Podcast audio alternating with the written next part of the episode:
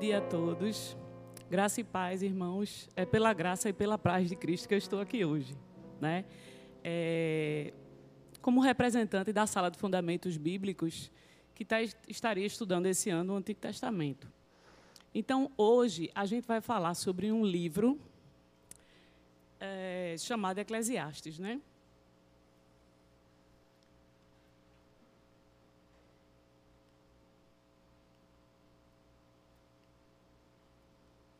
Acho que eu virando aqui de costas não vai ficar muito legal, não.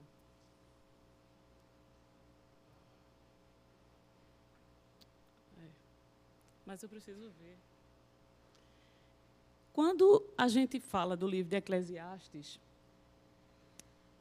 é, tem uma coisa importante que a gente precisa lembrar. Mas eu queria saber de vocês, quando a gente lê o título Eclesiastes, sobre esse livro, o que é que vem em mente? Vocês podem participar com uma palavra, uma pequena frase ou um pequeno, um pequeno trecho do livro. Mas eu queria saber, Eclesiastes, o que é que vem na mente dos irmãos? Vocês podiam me ajudar nisso? Salomão. o que não fazer? Ótimo, Leônide. O que mais? Salomão, o que não fazer? Deixa eu ajudar vocês. Esse livro, ele tem uma fama de ser um dos livros mais chocantes da Bíblia. Por que será que esse livro tem a fama de ser um livro chocante? O que é que choca que a gente lê em Eclesiastes e faz, nossa, mas isso é muito pesado, isso é, é uma coisa terrível de se ler? Hum? Tem tudo e não tem nada. Tem muita coisa escrita ali que no final é tudo um vazio. O que mais que vocês lembram quando, quando pensam em Eclesiastes, já que o livro também tem fama de ser um dos livros, um dos livros mais tristes da Bíblia? Uma vez eu estava lendo o livro de Eclesiastes na beira da praia. E eu comecei a olhar, e foi na hora que, que Salomão dizia que tudo é a mesmice da vida. As ondas do mar, elas vêm e voltam, o rio corre para o mar, e nunca o mar se enche, é tudo a mesma coisa. Nossa, que canseira ler isso. Dá uma, uma tristeza, é um pesar quando a gente lê essa passagem no livro de Eclesiastes. Ele tem fama de ser um livro chocante, tem fama de ser um livro triste e tem fama de ser um livro com a linguagem muito depressiva. A pessoa lê aquilo ali e se choca. Mas eu tenho que afirmar que to todos esses comentários sobre o livro de Eclesiastes eles são reais. Quando a gente lê o livro, a gente não poderia esperar uma coisa diferente, porque a gente está lendo palavras de uma pessoa que foi desviada da fé. O que é que pode sair da mente de uma pessoa, mesmo considerando a pessoa mais sábia que já existiu, né, que foi Salomão, o provável autor do livro, considerado por muitos estudiosos pela descrição que ele faz como sendo filho de Davi, no capítulo 1, versículo 1, capítulo 1, versículo 12. E aí, o que esperar de uma pessoa que está afastada de Deus? Depressão, palavras chocantes, palavras tristes, né? Mas o bom é que a gente consegue tirar muito proveito nesse livro de Eclesiastes, porque senão Deus não teria permitido que esse livro estivesse disponível aqui nas Escrituras, para que a gente pudesse, inclusive, estar falando dele hoje. Não é que o que está escrito em Eclesiastes são coisas que Deus concorda, mas Eclesiastes é um livro poético, é um livro de sapiência. E nesses livros poéticos, os autores, eles demonstram o que está, expressam o que está no seu coração. E o Senhor permite isso para que a gente possa entender até a nós mesmos o que, que se passa no coração de um homem quando ele está distante dos caminhos do Senhor. Não sei se está passando aqui atrás.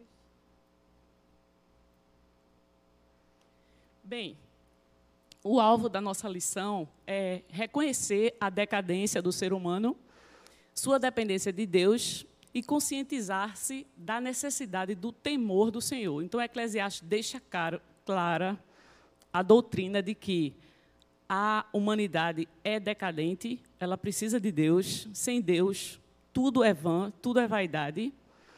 E, ao mesmo tempo, é, esse, o estudo do livro de Eclesiastes pode permitir que a gente tenha em mente que a gente vai prestar contas a Deus de todas as nossas ações, sejam elas boas ou sejam elas mais. E o livro deve nos instigar a organizar o nosso tempo dentro dos propósitos que Deus traçou para a nossa vida. Né? Então, Deus tem um propósito para tudo. E outra coisa é desenvolver o temor do Senhor a partir do estudo dos livros poéticos. Não é só em Eclesiastes que a gente vai ouvir é, palavras de desânimo, de desespero, de, de um homem tão sábio e que ficou com as ideias. O pastor Simon estava falando aqui e eu fazendo a, o que ele estava falando, imaginando a vida de Salomão, né? já que eu venho pensando nesses, nesse livro esses dias. E eu imaginei que Salomão deixou entrar na vida dele as verdades mundanas que sufocaram a verdade da palavra de Deus. E isso fez com que ele liberasse muitas palavras de desânimo, de, de desespero, apesar de ter tanta sabedoria, meio que perdido nessa etapa da vida dele. E a gente consegue ver isso no livro de Salmos também. A gente viu, estudou é, um salmo, que o salmo de Asaf, onde ele diz, o pastor Marcelo colocou isso, onde ele fala do desespero dele. Onde é que está Deus em tudo isso? Eu estou muito triste.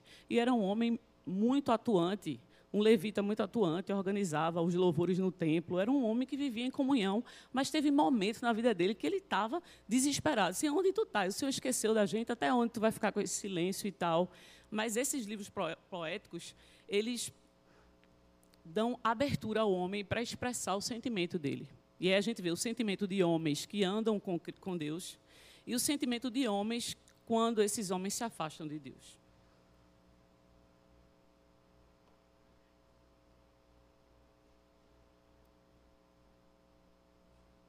Nós temos algumas informações básicas. Os irmãos estão vendo que eu estou virando, somente quem está em casa de costas, porque são duas projeções diferentes, uma para a igreja e a outra para, para o culto online. Né? Mas umas informações básicas do livro é o seguinte, que o, é, é, Salomão ele é indicado como o autor, pela descrição de que ele é filho de Davi, isso faz em duas situações. Né? A data de escrita do livro também bate com o tempo em que Salomão estava já no final do seu reinado, que é 935 a.C., né? no final do reinado dele. E é, é, interessante a gente pensar essa história no final do reinado dele. Salomão, quando escreveu o livro de Eclesiastes, ele já estava velho. A gente parece que está falando com a outra pessoa. Quando a gente lê o livro de Cantares, a gente vê a juventude, aquele romance de Salomão e tudo aquilo né, com a representação do que seria a, a igreja e Cristo e tudo mais. E a gente vê aquela fase fervorosa de Salomão, em plena juventude, quando ele escreve o, o livro de Cantares. Eu falei Provérbios, não foi? Falei errado. O livro de Cantares. Ele era jovem. Quando ele escreve Provérbios, ele já está na fase mais madura da vida dele. Então, um livro de sapiência muito interessante para a gente, e a gente tira tantas lições ali, inclusive com a vidinha de uma formiga, né? É, quando ele diz, vai ter com a formiga preguiçoso, né? E na fase da velhice dele, ele escreve o livro de Eclesiastes. Infelizmente, um homem tão sábio, que foi sábio na sua resposta a Deus, quando Deus falou para ele que ele podia pedir o que quiser, e ele, com é, o entendimento que ele tinha, ele pediu a Deus sabedoria. Mesmo o homem mais sábio, ele escreve palavras tão tristes e tão. É, deprimidas em, em muitos momentos quando a gente está lendo o texto, né? E aí, quando eu me converti, que eu tinha 14 anos e eu comecei a ler o livro de Eclesiastes, eu pensei assim: como pode? Mas se a Bíblia fala que nunca houve nem vai haver um homem tão sábio como Salomão, né? Eu estou falando homem, não estou falando de Deus nem a natureza é, divina de Jesus, mas um homem e como é que esse homem tão sábio, tão sábio, ele se desvia do caminho do Senhor e escreve palavras tão duras e tão pesadas? Mas aí depois a gente olha para a história e faz, ele era o quê? Salomão era homem, Salomão não era Deus. E o próprio Salomão, no livro de Eclesiastes, diz assim: no mundo inteiro não existe nenhum sequer que não peque. Ele fala da depravação humana. Então ele reconhece que ele, mesmo com a sabedoria que Deus deu a ele, ele é um homem depravado, ele é um pecador. E aí ele a, a lição ela mostra um versículo chave para a gente, que é o que está em Eclesiastes 2,11, que diz assim: ó, Considerei todas as obras que fizeram as minhas mãos. como também o trabalho que eu, com fadigas, havia feito. E eis que tudo era vaidade e correr atrás do vento, e nenhum proveito havia debaixo do sol. Já pensou? Ele começou, porque Salomão fez muita coisa. Salomão construiu muita coisa. Ele diz: Eu construí pomares, palácios, eu fiz jardins, eu fiz tantas coisas, mulheres e mulheres, a delícia dos filhos dos homens, tudo isso eu provei. E no fim eu vi o quê? Que não tinha proveito algum debaixo do sol. Então, a palavra vaidade está aqui destacada como uma palavra-chave do livro, porque ela aparece muitas vezes.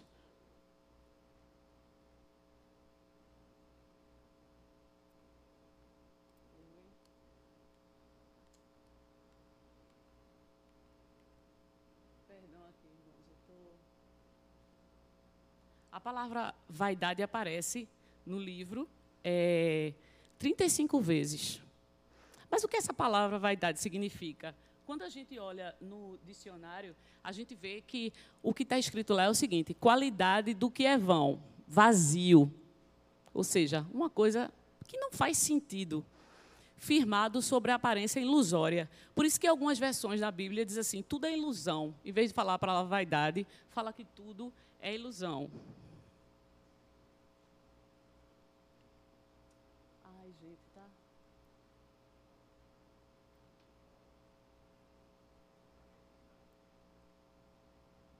Acho que tu pode ir passando. Voltar. É, então, o que Salomão ele quer enfatizar com essa palavra vaidade é que tudo é muito passageiro. As coisas humanas são muito temporárias, né? E aí a gente consegue imaginar tudo isso é uma ilusão, porque isso vai passar tão rápido. E aí a gente vai ver na sua descrição, no texto, onde ele diz que tudo vai passar e ninguém vai se lembrar mais de quem já existiu, e o que ainda vai existir um dia também vai ser passado. Então ele, ele tem essa palavra sendo utilizada por várias vezes. Outro termo que ele, que ele usa é debaixo do sol. Ele repete essa expressão debaixo do sol 28 vezes no livro. E a abordagem que, que Salomão quer dar com isso, essa, esse termo debaixo do sol, é que ele quer entender que tudo que acontece debaixo do sol é o que está acontecendo aqui no mundo, né? O mundo mortal, as coisas terrenas, as coisas humanas. Então, assim, tudo que se refere ao homem, à sua convivência, à, à, à sua natureza, tudo isso é o que ele fala que está acontecendo debaixo do sol. E ele chega, inclusive, a separar o lugar de Deus. Ó, oh, Deus está lá no céu e o homem está aqui na terra. Né? Salomão, ele, ele não nega a Deus no texto de Eclesiastes, mas ele sempre se dirige a Deus como Criador. Isso é uma coisa que ele não pode negar, até porque ele observa detalhes da criação. Ele fala do mar, ele fala dos peixes, ele fala de tudo do, no curso da vida que vai sendo mantido pelo controle desse Deus Criador. Mas ele não fala muito de um Deus que se relaciona com o homem. Ele coloca Deus está no céu e o homem está na terra, nesse pensamento pessimista de Salomão, quando ele deixa as verdades do mundo entrar no coração dele e se afasta das verdades de Deus. Pode passar.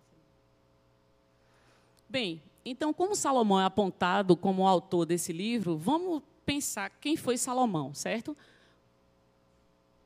É, Salomão, a gente sabe que Salomão foi filho de Davi, filho de Davi e Batseba.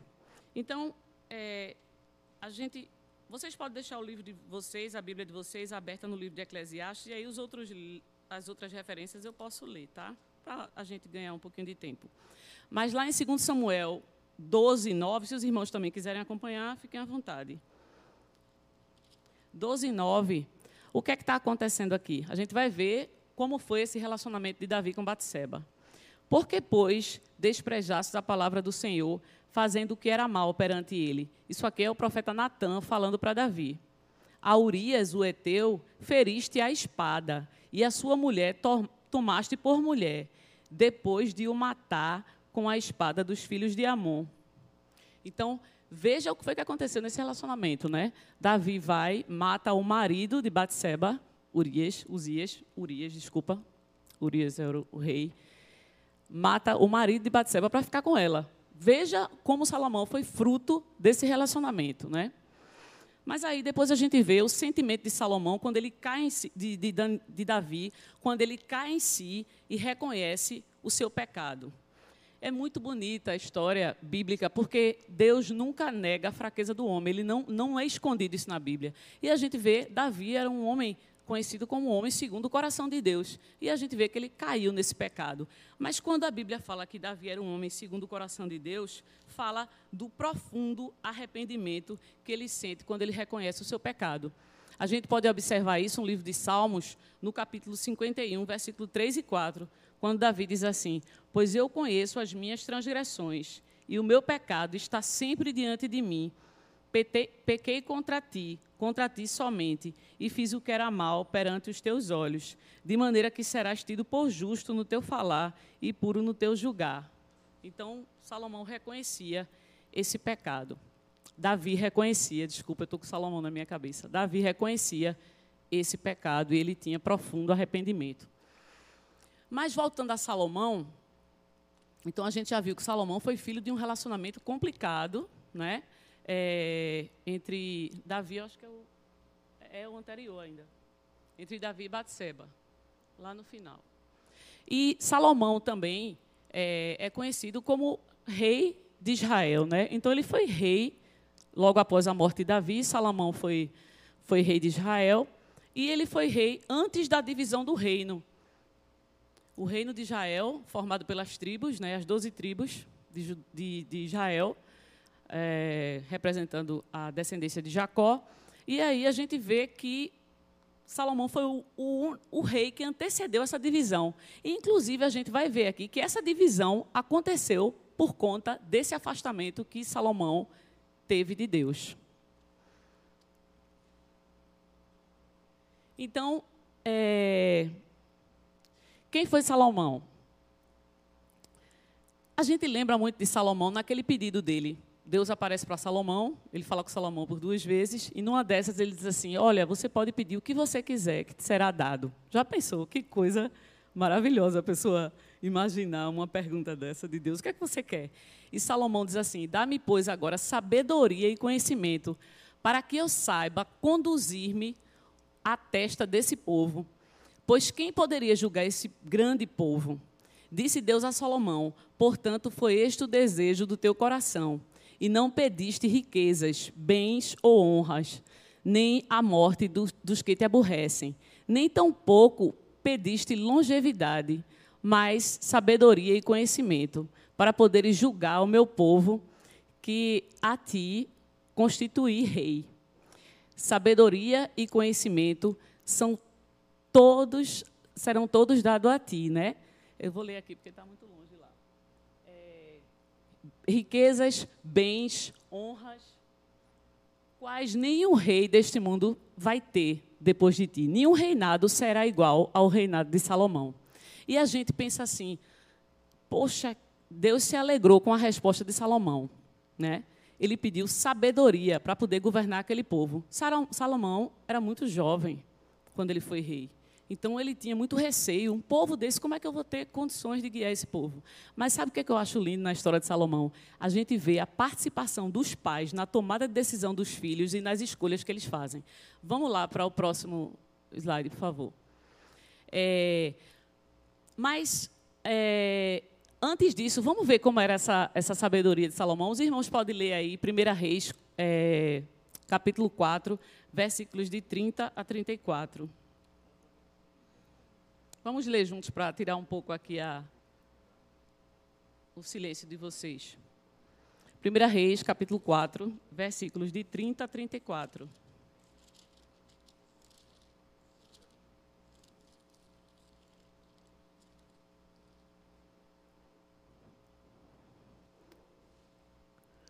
Vamos lá, os irmãos podem acompanhar na leitura.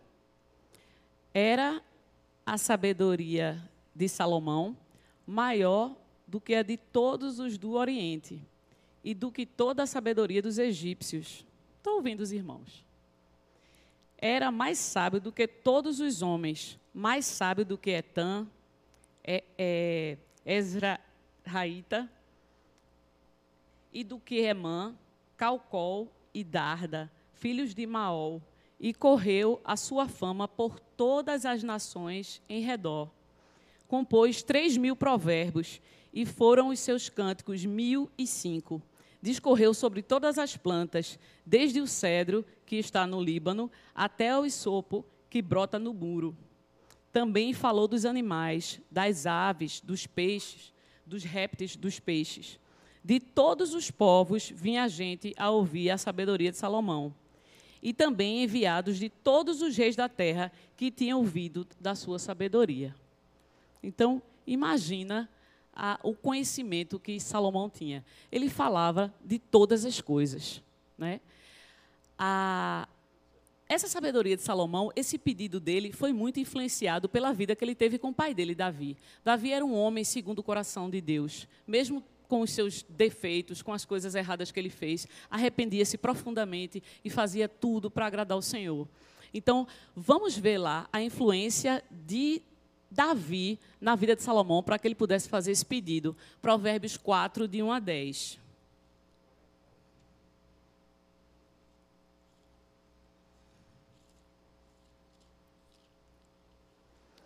Provérbios 4, de 1 a 10. Olha que coisa linda. Aqui é Salomão falando do livro de Provérbios e ele dizendo assim: ouçam os seus pais, porque veja o que o meu me falou. E aí a gente consegue ver nesse texto, nesse texto. Ouvi, ouve, filhos, a instrução do pai, e estai atentos para conhecerdes o entendimento, porque vos dou boa doutrina, não deixes o meu ensino. Quando eu era filho, olha ele falando de Davi, em companhia do meu pai, tenro e único diante de minha mãe. Então ele me ensinava e me dizia: retenha o teu coração as minhas palavras, guarda os meus mandamentos e vive. Olha o que Davi falou para ele sobre a sabedoria. Adquire a sabedoria, adquire o entendimento, e não te esqueças das palavras da minha boca, nem delas te apartes. Não desampares a sabedoria, e ela te guardará. Ama, e ela te protegerá. O princípio da sabedoria é: adquire a sabedoria, sim, com, todo, com tudo o que possuis. Adquire o entendimento. Estima, e ela te exaltará. Se a abraçares, ela te honrará. Dará à tua cabeça um diadema de graça, e uma coroa de glória te entregará.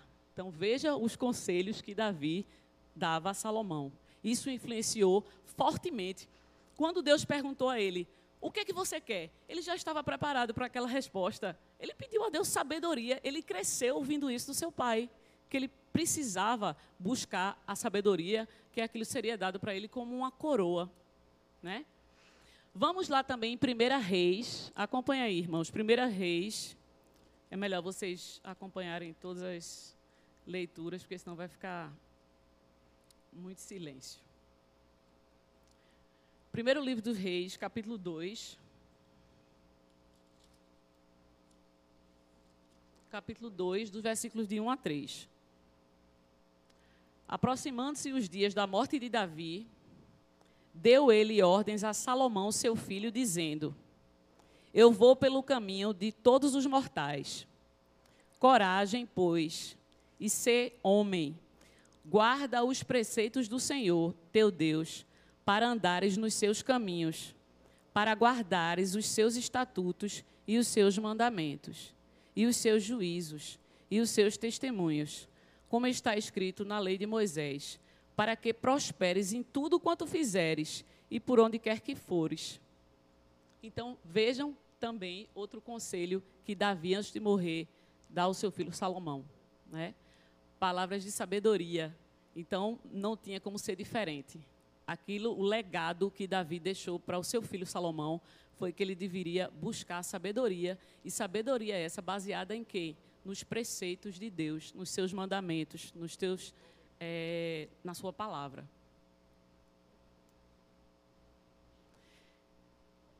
O que se dizia de Salomão? Vamos lá em 1 Reis 10, de 1 a 9. Voltando aqui um pouquinho. 1 Reis 10, 1 Reis 10, de 1 a 9.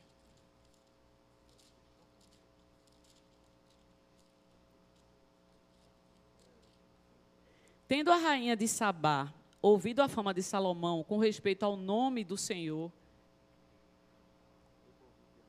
veio prová-lo com perguntas difíceis. A rainha veio como se fosse testar Salomão. quero ver agora se o que dizem desse homem é verdade. Então ela provavelmente preparou aquelas perguntas que gostaria de fazê-lo.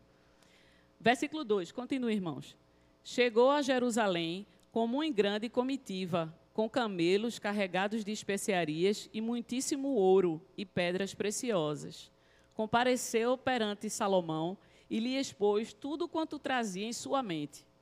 Salomão lhe deu respostas a todas as perguntas, e nada lhe houve profundo demais que não pudesse explicar. Vendo, pois, a rainha de Sabá toda a sabedoria de Salomão e a casa que edificara, e a comida da sua mesa, e o lugar dos seus oficiais, e o serviço de seus criados, e os trajes deles, e seus copeiros, e o holocaustos que oferecia na casa do Senhor, ficou como fora de si e disse ao rei: Foi verdade a palavra que a teu respeito ouvi na minha terra e a respeito da tua sabedoria. Só uma pausa aqui. A rainha de Sabá veio preparada tanto com as perguntas que ia fazer, como os olhos, viu? Porque eu acho que ela cansou a vista dela de tanta coisa grandiosa que ela viu lá no, no, na casa de Salomão, né? Eu imagino, às vezes, quando eu vou num, num, shopping, assim, ou então Fenearte, aqueles lugares que tem muita coisa, assim, tem hora que me dá uma agonia, porque é muita coisa para observar. Mas mulher parece que tem um dom, assim, de observar muitas coisas ao mesmo tempo, né? E eu imaginei nessa cena, a rainha de Sabá olhava para um lado, olhava para o outro, e via os talheres, e via as coisas que eram utilizadas no templo, e via os sacrifícios, e via tudo aquilo, e via um homem extremamente sábio. E a gente vai continuando aqui no 7. Eu, contudo, não cria naquelas palavras, até que vim e vi com os meus próprios olhos. Eis que não me contaram a metade. Veja só, tudo que ela ouviu, ela já estava impressionada. Mas não tinham contado a metade. Sobrepujas em sabedoria e prosperidade a fama que eu vi. Felizes os teus homens, felizes esses teus servos, que estão sempre diante de ti e quem ouve a tua sabedoria. E eu gostaria de ler essa passagem específica agora para o pastor Marcelo e o pastor Simon. Felizes são os teus, as tuas ovelhas, felizes estes teus servos que estão sempre diante de ti e que ouvem a tua sabedoria. Muito obrigado, viu, pastores. Bendito seja o Senhor, versículo 8, teu Deus, que se agradou de ti para te colocar no lugar, no trono de Israel. É porque o Senhor ama Israel para sempre, que te constituiu rei para executares juízo e justiça. Então, aqui vai continuar falando dos presentes que ela levou e tal. Mas o que eu queria destacar aqui é que as palavras de Salomão não serviu só para demonstrar toda a sua riqueza e sua sabedoria, não.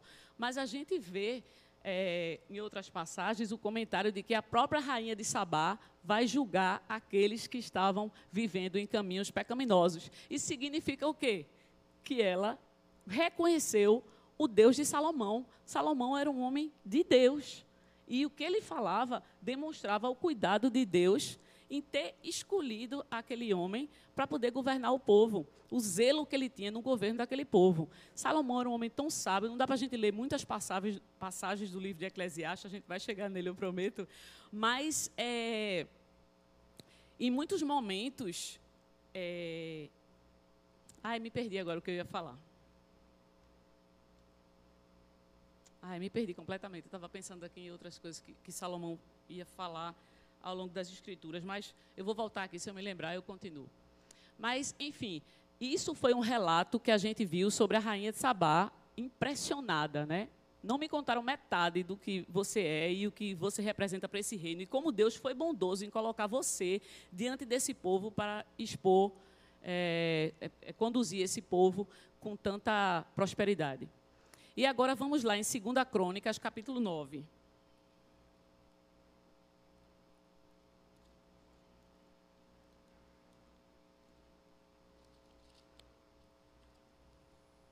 Segunda Crônicas, capítulo 9, versículos de 22 a 23.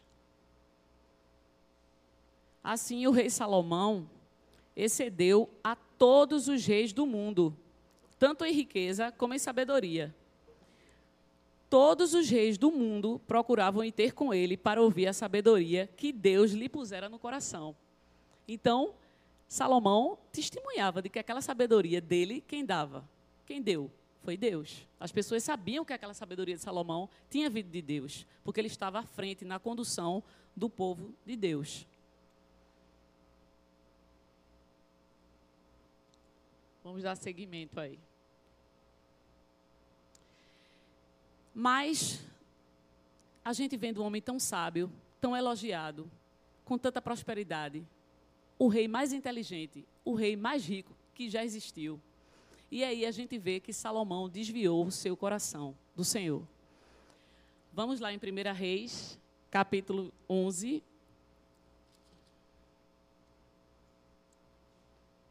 Versículos de, de 1 a 10. Ora, além, de, além da filha de Faraó, amou Salomão muitas mulheres estrangeiras Moabitas, Amonitas, Edonitas, Sidônias e Eteias. Mulheres das nações de que havia o Senhor dito aos filhos de Israel: Não caseis com elas, nem casem elas convosco, pois vos perverteriam o coração, para seguirdes os seus deuses. Isso aqui Deus já havia dito para o seu povo. Não casem-se com essas mulheres estrangeiras, porque elas podem perverter o coração de vocês. A estas se apegou Salomão pelo amor. Lembrando da palavra do, do reverendo Simon. O amor, o mundo está cheio de amor. Mas que amor foi esse que Salomão se apegou a essas mulheres? Que tipo de amor foi esse? Um amor resultado de uma desobediência. Ele não era para se envolver com esse tipo de mulheres. No versículo 3 diz o seguinte: vamos ler, irmãos, para a gente poder acreditar na quantidade de mulheres que Salomão tinha. Tinha 700 mulheres, princesas e 300 concubinas. E suas mulheres lhe perverteram o coração. Deus já havia avisado, mas ele se envolveu com essas mulheres.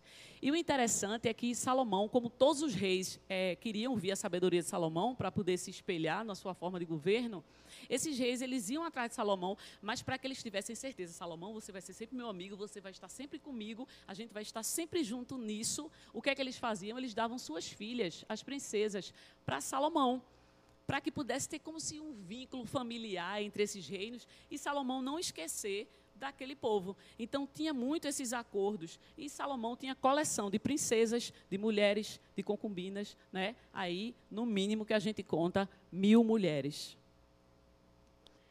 E aí, no versículo 4, diz assim: Sendo já velho, suas mulheres lhe perverteram o coração para seguir outros deuses. E o seu coração não era de todo fiel para com o Senhor, o seu Deus, como fora o de Davi, seu pai. Salomão seguiu a Astarote, a deusa do amor, né? Deusa dos Sidônios, a Milcom, abominação dos amonitas. Assim fez Salomão que era mal perante o Senhor e não perseverou em seguir o Senhor como Davi, o seu pai. Nesse tempo, edificou Salomão um santuário a Quemos, abominação de Moabe, sobre o monte é, fronteiro a Jerusalém, e a Moloque, abominação dos filhos de Amon. Assim fez com todas as suas mulheres estrangeiras, as quais é, queixava, é, queimavam incenso e sacrificavam a seus deuses. Se envolveu com essas mulheres, é, acabou é, se envolvendo com seus deuses, construiu altares para esses deuses, ofereceu esses sacrifícios para esses deuses, fez exatamente aquilo que Deus já tinha orientado a ele e também sua, através da sua palavra e também fez exatamente o contrário àquilo que Davi, o seu pai, tinha tanto recomendado a ele. Não se afaste da é, dos preceitos do Senhor. E ele se afastou, ele não deu ouvidos a esses preceitos do Senhor. O interessante é que a palavra de Deus, como eu falei antes, ela não encobre a fraqueza humana, ela não encobre, não encobre o pecado do homem. Davi, um homem segundo o coração de Deus. A gente já viu por quê? Arrependimento verdadeiro. O coração dele era agradar a Deus. Era homem, era pecador e falhou e falhou muito cometeu adultério e se envolveu em muitas matanças. Deus disse que a casa dele era marcada de sangue e espada, porque ele matou muita gente. Davi era um guerreiro. Davi era um guerreiro, né? É, lembram das canções das mulheres? Saul matou tantos, mas Davi matou muito mais. E isso começou a dar aquela aquele ódio no coração de Saul. E aí, é, com isso, sabe qual foi a consequência dessa história, dessas matanças e tudo de Davi? Ele foi impedido de fazer uma coisa que estava no coração dele. Salomão chegou, está aí a referência em 2 Samuel 7,2, eu não vou abrir agora, tem muita referência, mas Salomão, é, Davi chegou com toda a boa vontade para o profeta e falou assim ah, para o profeta Natan: Olha, é, eu habito numa casa de cedro, mas a arca do Senhor está numa tenda. Vê que coisa linda no coração de Davi, a preocupação dele: como é que pode eu morar num palácio? E a tenda, a arca do Senhor está numa tenda. Isso não está certo. E aí o profeta se alegrou muito com aquilo que estava no coração de Davi e foi falar para o Senhor. Mas o Senhor disse: Em que momento eu habitei em algum lugar feito por mãos humanas? Mas ao mesmo tempo, Deus disse assim: Deus entendeu a intenção do coração de Davi.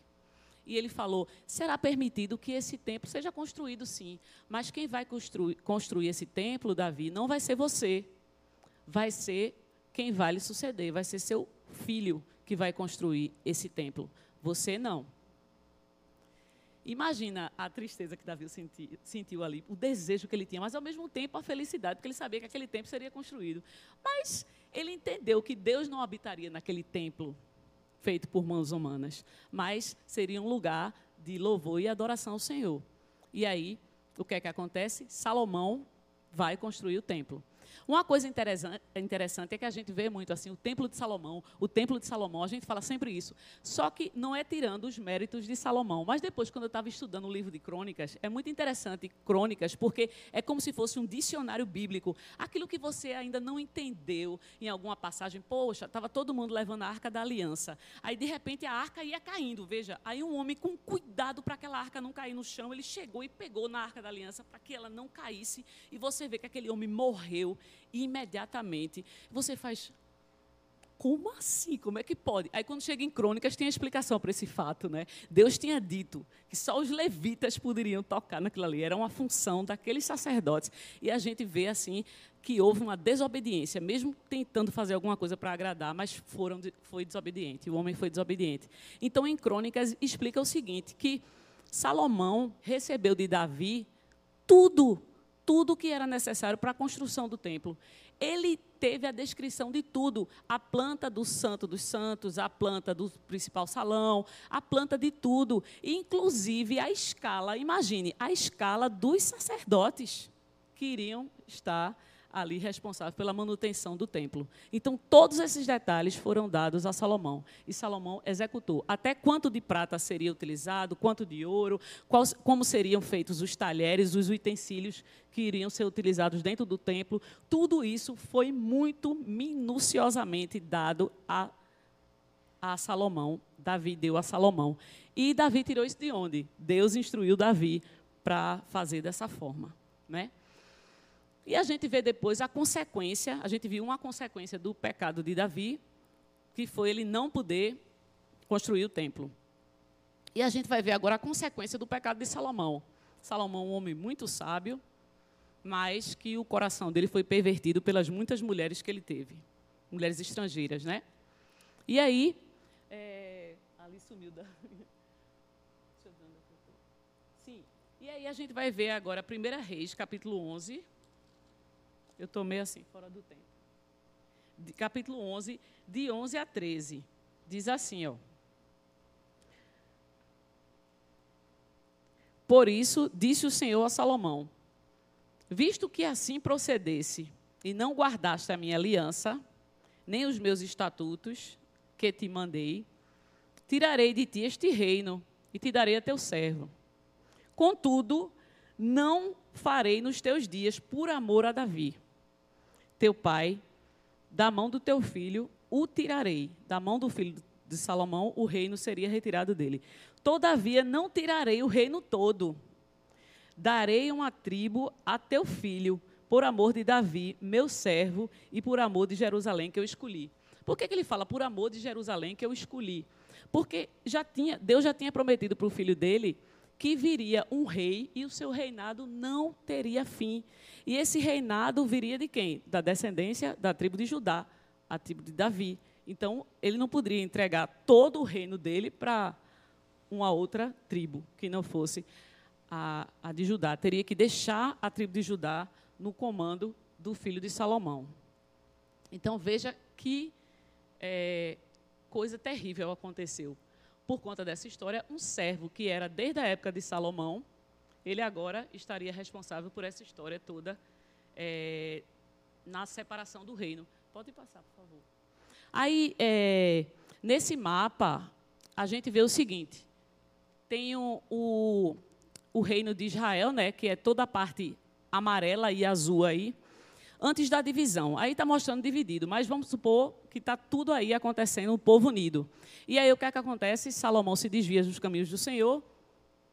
Quando ele se desvia do caminho do Senhor, a, o, o, o preço que ele paga por isso é saber que o reino vai ser dividido e quem é que fica à frente do reino de, de, de, de Judá? Roboão, que é o filho de Salomão, certo?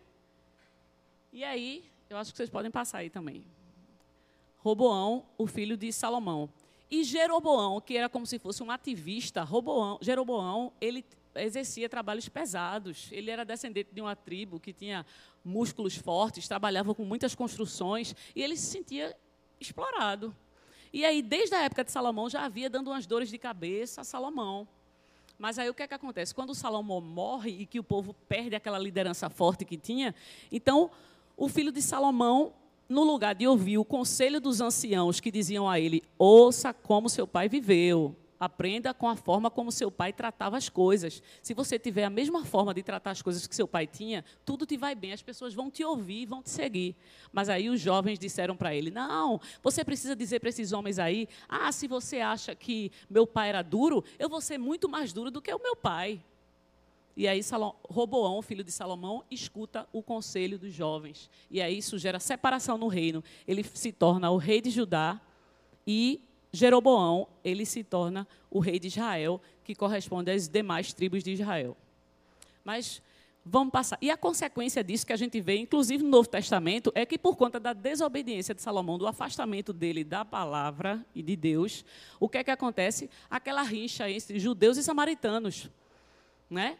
Porque houve a separação do reino. E Samaria foi é, invadida por muitos estrangeiros que não faziam as coisas do jeito que deveriam fazer. A maior parte dos reis que reinaram em Israel, a tribo, a, a, o reino norte, eram reis que se afastaram de Deus. E enquanto que o reino sul, que era governado pelo filho de Salomão, existiam ainda reis bons. Então é como se os judeus achassem que aquela aquela Samaria ali, que era a capital do Reino Norte, era um povo misturado, por isso que não queria envolvimento judeus e samaritanos. Mas podem passar.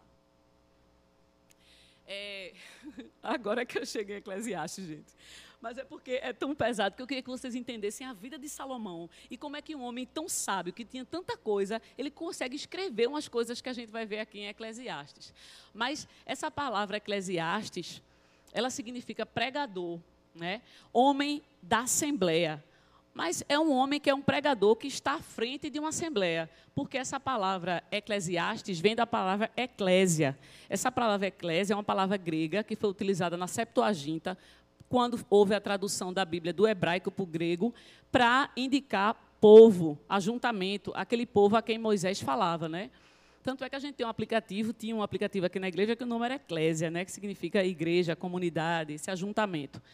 E ele é, falava como um pregador, ele mesmo se apresenta como um pregador. Tá? Pode passar. Sim. Então, se a gente for fazer um resumo geral do livro de Eclesiastes, o pregador ele faz uma revisão da vida, aponta as coisas mais, exorta-nos a aproveitar o que é bom, porém debaixo da orientação do temor do Senhor. Então tem uma luz aí no fim do túnel. Do fim do túnel. Salomão percebe uma vida de vaidade que ele teve. E ainda bem que existe esse relato de Salomão para nos alertar. Eu acho que foi Leônide que, que disse assim, quando eu falei, gente, o que é que a palavra Eclesiastes lembra vocês? Esse livro, aí eu acho que foi Leônide que falou assim, ele mostra o que a gente não deve fazer. E Salomão ainda há tempo no livro de informar a forma que a gente não deve viver, que é afastado do temor do Senhor. Agora vejam só, é um registro permitido por Deus sobre as perspectivas humanas, não é a perspectiva de Deus, mas Deus permitiu esse registro das per perspectivas humanas quando o homem vive separado dele. Porque senão, vamos agora a Eclesiastes. Eu prometo que agora a gente vai entrar no livro de Eclesiastes mesmo. Vamos lá, todo mundo abrir aqui em Eclesiastes.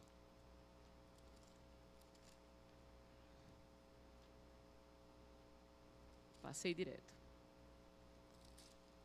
Eclesiastes. É, é o anterior, esse, Mateus. Anterior. Eclesiastes 1,15. Diz assim, ó. Aquilo que é torto não se pode endireitar. E o que falta não se pode calcular. Quando a gente lê isso, é incompatível com o que Jesus disse para Nicodemos. Nicodemos falou: "O que é que eu posso fazer para herdar herdar a vida eterna?" E Deus disse para ele: "Você precisa fazer o quê? Nascer de novo. Há uma solução para o homem. Quem não é direito, quem é torto, pode se endireitar, sim. Jesus disse isso. Mas veja o que passa pela cabeça de um homem que está afastado de Deus. Aquilo que é torto não se pode endireitar. Uma frustração, as verdades do mundo no coração de Salomão. Veja outra passagem, capítulo 3, 19 e 20. Vamos ler? Comecem aí para ouvir a voz de vocês. O que sucede aos filhos dos homens sucede aos animais. O mesmo lhes sucede. Como morre um, assim morre outro. Todos têm o mesmo fôlego de vida, e nenhuma vantagem tem o homem sobre os animais, porque tudo é vaidade, ou seja, tudo é vão, tudo é ilusão.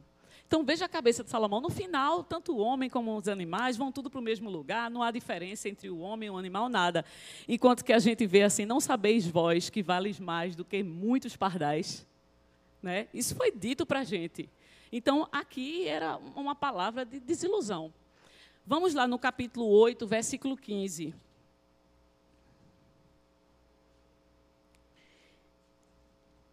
Então exaltei eu a alegria, porquanto para o homem nenhuma coisa melhor debaixo do sol do que comer, beber e alegrar-se, pois isso o acompanhará no seu trabalho nos dias da vida que Deus lhe dá debaixo do sol. Então vamos viver a vida. O importante para o homem é comer, beber, se alegrar. Não é que quem é que não gosta de comer? Né? Quem não gosta de, de, se alegrar? É claro que isso, a gente tudo, quando a gente está lendo isso aqui, se a gente não olhar na perspectiva de Deus, a gente sai concordando com tudo. Poxa, é verdade, é verdade, é verdade. A gente sabe, é no final das contas, cachorro vai morrer, gato vai morrer, homem vai morrer, não tem diferença. Todo mundo nasceu, todo mundo vai morrer. Se olhar pela perspectiva humana, realmente faz sentido, né? Mas depois ele mesmo reconhece que nada disso faz sentido nenhum. É, na perspectiva de Deus, as coisas acontecem de forma bem diferente. Porque aqui a gente está vendo o que, o que o apóstolo Paulo disse. Sei passar por, já passei por tudo na minha vida, né? Sei passar por dificuldade, por fatura, fartura, tudo. Mas tudo eu posso naquele que me fortalece. E ele tinha essa satisfação. Quantas vezes a gente não vê Paulo dizendo é, a, o quanto ele estava feliz por ter pregado o Evangelho, como, a, como ele se regozijava em viver de acordo com a vontade de Deus, né? E aí, Paulo, na, na, fragilidade humana dele também, ele chega e diz, Senhor, afasta de mim esse espinho na carne que eu tenho. Ele pediu isso três vezes ao Senhor, mas qual foi a resposta de Deus? De Jesus, a minha graça te basta e o meu poder se aperfeiçoa na fraqueza. Né? Então, quando a gente faz a, a comparação dessas passagens, a gente fala que é uma coisa paradoxal o que está aqui no livro de Eclesiastes, é o que a gente escuta no restante da Bíblia. Mas porque a gente está ouvindo de um homem que se afastou dos preceitos, se afastou de Deus. Tá? Pode passar. Então, Eclesiastes, no capítulo de 1 a 2, a gente vê uma mesmice, né? É, Salomão fala que tudo o que aconteceu vai acontecer de novo, a gente vê as coisas e volta. Estava tá, tá ouvindo uma pregação do pastor, ele para muitas coisas a gente pode olhar assim e dizer mesmo, né? Aquela moda de, de, calça, ele até cita esse exemplo, a moda da calça boca de sino aconteceu em 1970, sei lá. Aí quando foi em 2000, as mulheres tudo com boca de sino de novo. Realmente, o que foi está voltando e vai, a moda vem, a moda vai, volta de um jeito diferente, mas acontece tudo da mesma forma. E ele até comenta, e Lulu Santos dizendo tudo o contrário, nada do que foi será do jeito que a gente já viu algum dia, tudo é diferente, tudo passa, tudo muda. Aquela confusão, as verdades humanas embutindo a cabeça do homem, né? Mas é, Salomão, ele, ele, ele, ele acha que é uma canseira tudo se repetir. E a gente vai ver numa passagem. Ele fala de sabedoria, ele fala de riqueza. Ele fala que a riqueza pode dar prazer e, ao mesmo tempo, pode ser um pesar para o homem.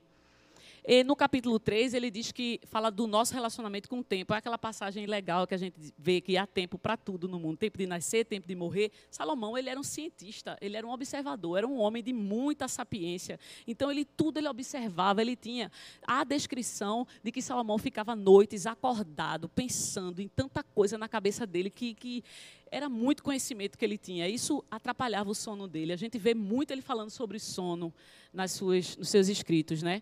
Mas fala da opressão no capítulo 4, 6 do trabalhador. O que é, que é dentro do trabalhador? Ele se esforça, se esforça, não consegue nada. Uns vão ficar ricos. Quem é para nascer rico vai ser rico. Quem for para ficar pobre vai ficar pobre. E o homem trabalha, trabalha. Tudo isso é em vão, tudo é vaidade. Fala sobre religião, política, fala sobre salário, que alguns salários são injustos. E ele mesmo reconhece como rei. Ele trabalha tantas horas como eu, eu ganho tanto, eu recebo tanto, e ele não recebe a mesma coisa do que eu. Fala dessas coisas no capítulo 7 a 10, ele fala da vida humana, do destino do homem, diferentes tipos de pessoas, muitas diferenças que existem na vida das pessoas e que tudo aquilo é, é levado pelo acaso. E Eclesiastes 11, 12, finalmente ele diz: Ufa, como eu andei errado. Tudo isso é vaidade, é correr atrás do vento. Tudo que o homem faz debaixo do sol não tem proveito algum, mas se ele não estiver debaixo do temor do Senhor. Se ele estiver junto de Deus, tudo isso vai fazer sentido. Ele dá regras de bem viver e faz a conclusão do livro. E agora vamos para algumas passagens que eu achei é, importantes a gente destacar aqui. Pode passar aí, viu, Mateus? Eu só não consigo ver aqui. Também não vou conseguir, porque eu não consigo ler de longe assim. Mas diz assim. Ah, agora é, todas as coisas são canseiras tais que ninguém as pode exprimir. Os olhos se fartam de ver, nem se enche os ouvidos de ouvir. O que foi é o que há de ser. O que se fez, isso se tornará a fazer. Nada há, pois, novo debaixo do sol. Há alguma coisa de que se possa dizer: vê, isso é novo tem alguma coisa que a gente possa dizer? Aí ele diz: não, já foi nos séculos que foram antes de nós. Aí já não há lembrança das coisas que precederam. E das coisas posteriores também não haverá memória entre os que hão de vir é, depois delas. O que passou, passou, ninguém vai lembrar mais, as coisas que virão um dia também passarão, ninguém vai ver mais, aquela mesmice, aquele pensamento enfadonho. E eu botei essa figura do mar aí, porque ele dizia que sempre observava isso e via que as águas do rio iam para o mar, o mar nunca se enche, e aquela mesmice, aquela coisa. Parece que ele esqueceu a passagem, né? Tudo passará e a palavra permanecerá para sempre. Mas vamos lá para a próxima descrição. Apliquei o coração a conhecer a sabedoria e a saber o que é loucura e o que é estutícia. E vim a saber que também isto é correr atrás do vento, porque na muita sabedoria há muito enfado. E quem aumenta ciência, aumenta tristeza. Ele, aquele conhecimento que ele tinha estava perturbando ele. Quanto mais você sabe de uma coisa, tal, eu tiro assim, às vezes a gente não sabia de uma coisa, você vê alguma coisa, vai, vai entrar no Google para pesquisar o que é aquilo. Aí você vê lá, e quando você sabe, ah, meu Deus do céu, era melhor nem ter sabido disso, porque se eu soubesse que esse remédio ia provocar esses efeitos todinhos, eu não teria nem tomado. Né? Mas é, quanto mais a gente sabe, a gente vai entendendo as coisas e vai começa a refletir sobre elas. Mas isso para Salomão já estava virando um enfado muito grande, uma canseira, como eu falei, muitas noites em claro sem dormir, pensando nas suas obras, pensando nas coisas que ele precisava fazer.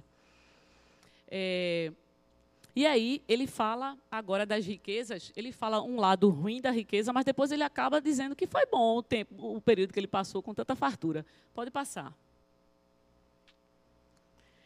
Aí ele diz assim, ó, já pensou uma pessoa chegar para você e dizer assim, tudo quanto, ah, aqui não, eu, eu alterei a, a, ordem do slide, desculpa, ainda não é riqueza. Mas ele fala uma coisa aqui que a gente diz, concordo sim. Olha o que ele diz, ó, tudo quanto vier à mão para fazer, fazei-o conforme as tuas forças. Esse, esse, trecho do versículo eu coloquei até no final de uma aula, a primeira aula da, da turma remota agora, desse semestre lá na UFPE. Eu coloquei tudo que vier à mão vai fazer. Faça com todas as suas forças para instigar os meninos a estudarem e tudo mais. Até aí tudo bem. Mas vê como é que ele continua. Porque no além, no além, Salomão falando como um espírita, como uma pessoa que não sabe o que, é que vai acontecer depois. Porque no além, para onde tu vais, não há obra, nem projetos, nem conhecimentos, nem sabedoria alguma. Vi ainda debaixo do sol que não é dos ligeiros o prêmio, nem dos valentes a vitória, nem tampouco dos sábios o pão, nem ainda dos prudentes a riqueza, nem dos inteligentes o favor. Porém, tudo depende do tempo e do acaso. Nem todo mundo que é forte vai ganhar a luta, nem todo mundo que é sabido um dia vai ser rico, nem todo mundo ele faz o acaso, o acaso.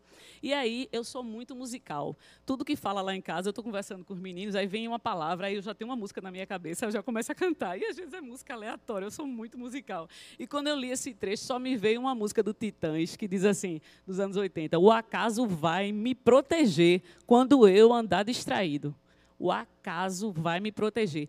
Antigamente, na minha adolescência, eu escutava essas músicas e achava legal, cantava empolgada. Hoje em dia, quando eu escuto essa música no rádio, eu digo: O Senhor vai me proteger. Quando eu andar distraída, eu transformo a letra para. Antes de mudar, né? Porque tem, tem letra que você não aguenta ouvir. Mas que história de o acaso vai me proteger? Então tá certo, eu vou passar aí na rua. Se for para acontecer, um carro vai me atropelar. Se não, eu vou atravessar e vou seguir minha vida. Tudo é o um acaso. Olha onde estava o pensamento de Salomão, o homem mais sábio que já existiu. Mas vamos continuar sobre as riquezas agora. A parte ruim da riqueza que ele fala. Porque há homem cujo trabalho é feito com sabedoria, ciência e destreza. Contudo, deixará o seu ganho como poção a quem por ele não se esforçou também isso é vaidade e grande mal. Sabe o que ele está dizendo? Você se esforça, trabalha, constrói um patrimônio, morreu, vai embora e agora seus bens vão ser usufruídos por quem não lutou por eles. Isso dá uma angústia para o coração.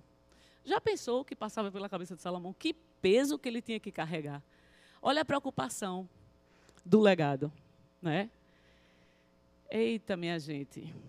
Eu, eu, já vi, eu já vi. Isso que Salomão falou, quando eu li isso aí, eu, eu fiz assim, ó. Quando eu estava na praia, que eu falei para vocês, que foi a primeira vez que eu li Eclesiastes, pensando linha por linha o que ele estava fazendo, eu falei, isso é verdade, isso é verdade, realmente é verdade, porque eu vi isso muito de perto, né? Os bens, inclusive, sendo usufruídos por estranhos, pessoas que não tinham nada a ver com a família, nada a ver. Mas aí, isso não poderia ser um peso para ele, porque a gente sabe que tudo que a gente possa fazer que seja para a glória de Deus. Então, depois do fim dessas coisas, a gente não vai estar mais aqui para se preocupar com isso. E ele diz: doce é o sono do trabalhador, quer coma pouco, quer muito, mas a fartura do rico não o deixa dormir. Ele, acho que Salomão olhava para os empregados dele, aí via assim, o cara cansado, deitava assim numa rede depois de um dia de trabalho, cochilava cansado. E ele olhando aquela situação ali, voltava para casa, e quando se deitava para dormir, as coisas na cabeça dele mil mulheres para aquele homem ouvir, dar conta, fora as coisas que ele tinha do seu governo. Não é brincadeira. É um enfado. Então, para ele aqui, a riqueza era um peso. Deixar a riqueza para os outros, né? É... Não ter um sono tranquilo. Não, a riqueza realmente, isso aí tudo, tudo é ilusão.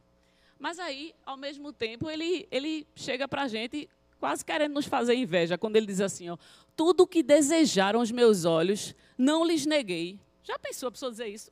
O que é que eu quero agora? Não, eu quero comprar aquele carro ali. Vou lá e compro.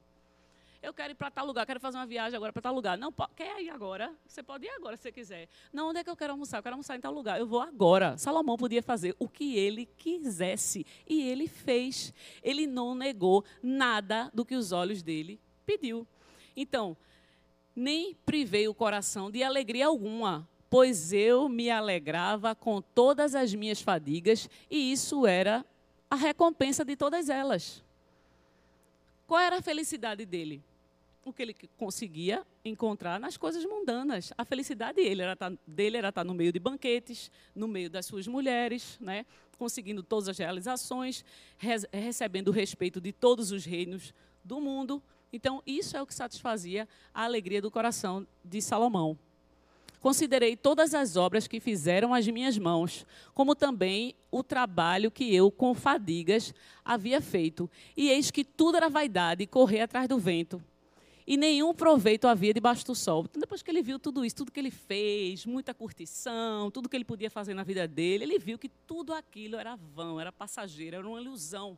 Aquilo ali não valeu de nada.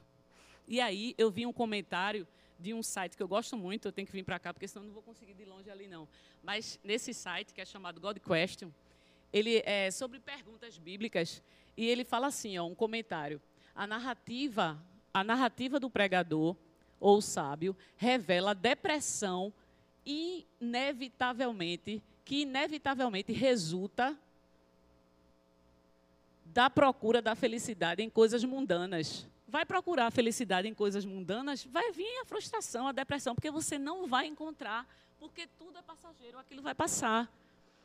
E aí, este livro dá aos cristãos a oportunidade de ver o mundo através dos olhos de uma pessoa que, é, apesar de muito sábio, estava tentando encontrar sentido em coisas humanas e temporárias. Quase todas as formas de prazer mundano são exploradas pelo pregador e nenhuma delas lhe dá sentido algum. Então, ele estava buscando uma felicidade nas coisas do mundo. Ele não ia encontrar nunca isso, porque tudo isso é vaidade. É correr atrás do vento, como ele mesmo diz. E aí, agora vem uma palavra que a gente respira e faz, finalmente depois de tanta coisa que ele fala aqui, que a gente, se a gente não tiver com o pensamento em Deus, a gente vai concordar com tudo que Salomão fala aqui. Porque ele estava vendo na perspectiva humana, afastada de Deus.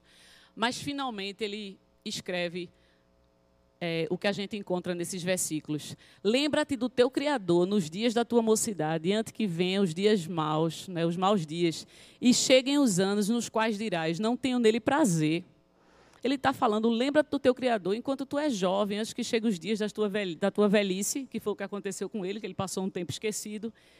E aí você vai dizer que não tem prazer nenhum nesses dias.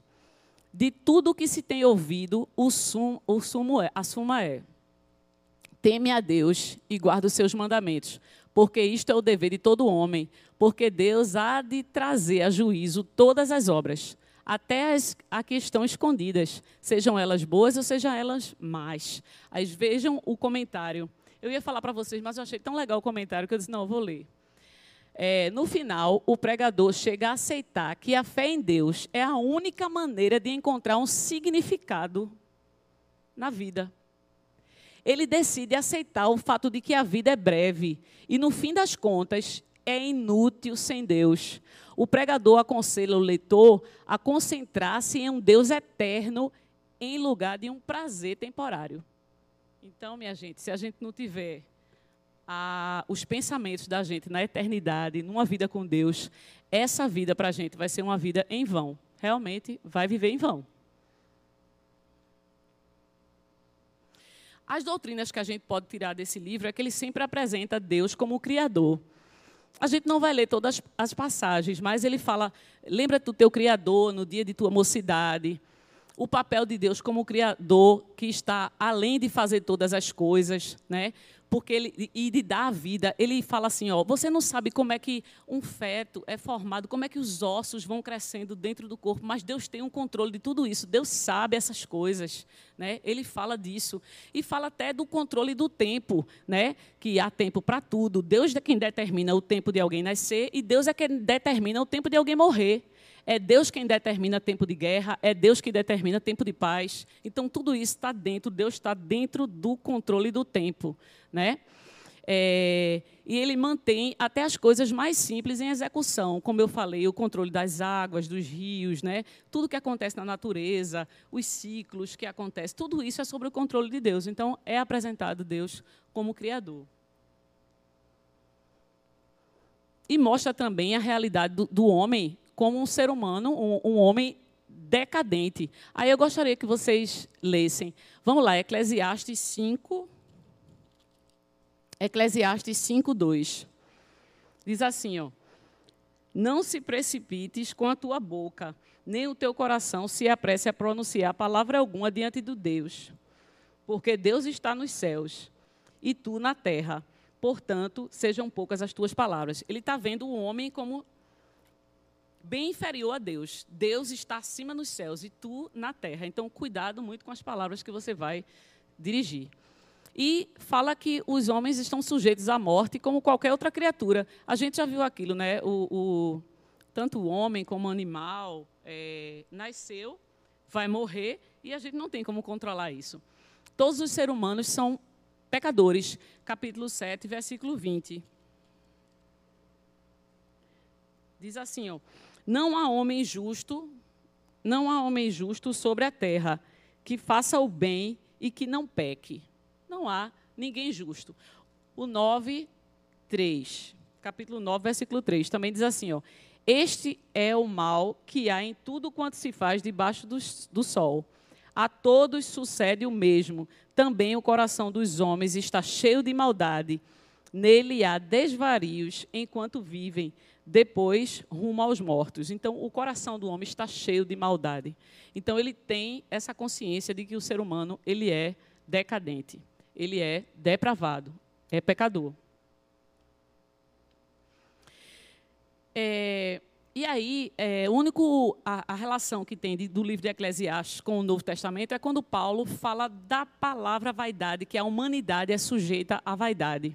Diz assim, ó, é, em Romanos, capítulo 8, 18 a 22. Porque para mim, tenho por certos que os sofrimentos é, do tempo presente não podem ser comparados à glória que será revelada a nós. A ardente expectativa da criação, aguardando a revelação dos filhos de Deus, pois a criação está sujeita à vaidade. Não voluntariamente, ou seja, a criação está sujeita a uma vida vã, sem significado algum não voluntariamente, mas por causa daquele quem a sujeitou, na esperança de que a própria criação seja redimida do cativeiro da corrupção para a liberdade da glória dos filhos de Deus. Porque sabemos que todo o, o, a, toda a criação, a um só tempo, geme e suporta angústias até agora. Né? Então, o que Paulo está dizendo aí é que há, há, há uma expectativa de toda a criação, o mundo todo espera por essa é, esse livramento de uma vida de vaidade. E isso só pode ser dado, só é dado através de Cristo, né? Então, a conclusão é o seguinte: como é que a gente pode se livrar de uma vida em vão? E aí me lembra de uma passagem em João, capítulo 6, que é quando Jesus estava falando sobre a, a Santa Ceia, e ele falando assim: se você comer da minha carne, beber do meu sangue, e muitos discípulos de Jesus diziam assim: as palavras dele são muito pesadas e difíceis de compreender. E muitos se afastaram de Jesus. Mas Jesus diz assim: olha, se vocês quiserem ir, ele chega para os outros e se vocês quiserem, vocês também vão com ele, vocês vão embora. E aí Pedro fala assim: Senhor, para onde nós iremos? Porque só tu tens as palavras de vida eterna. Aí a gente olha para a história de Salomão e fala assim: eu vou para junto de Jesus. É só ele que tem as palavras de vida eterna. Porque se a gente não tiver as palavras de vida eterna, a gente vai viver a vida toda naquele período obscuro na vida de Salomão, onde ele só encontrava vaidade em tudo, nada tinha sentido, tudo é ilusão, nada faz sentido algum. Pode passar, já estou terminando, prometo. Aí, o livro de Eclesiastes, para a gente fazer um resumo agora. O livro de Eclesiastes é um manifesto da decadência humana. A gente consegue ali, lendo aquele livro, a gente se enxerga quando eu falei assim, há muito tempo que Deus tinha colocado no meu coração o desejo de falar nesse livro, parece que Deus me deu assim uma vontade de estudar coisas que são aparentemente tristes na Bíblia. Olha, eu já falei isso para algumas pessoas, mas quando meu pai morreu, vocês acreditam que a passagem que trouxe alegria para o meu coração foi uma passagem na Bíblia que eu nunca entendi assim? Eu dizia, Poxa, Jesus às vezes tem umas palavras que é dura, são, são duras. Quando aquele jovem diz, Senhor, eu, eu quero te seguir, mas deixa eu só enterrar o meu pai. E Jesus diz para ele, deixai os mortos enterrarem os seus próprios mortos. E eu não entendi, eu dizia, não. Mas quando meu pai estava na UTI, minha gente, essa palavra veio no meu coração como um bálsamo de paz e tranquilidade. E eu pensei, sabe o que é que Deus está me dizendo aí? O mais importante na vida é a vida que você tem comigo. Isso não vai te abalar, não. Confie em mim. Eu estou no controle de tudo. Foi isso que Deus falou para mim com essa passagem. Deixar os mortos enterrar os seus próprios mortos. Ou seja, tire o foco dessa situação, tire o foco disso e coloque o foco em mim. E você vai ver que você vai ter todo o apoio e todo o consolo que você vai precisar nesse momento. É na decadência humana que se percebe a necessidade da salvação a qual chega pela vida e obra de Jesus Cristo.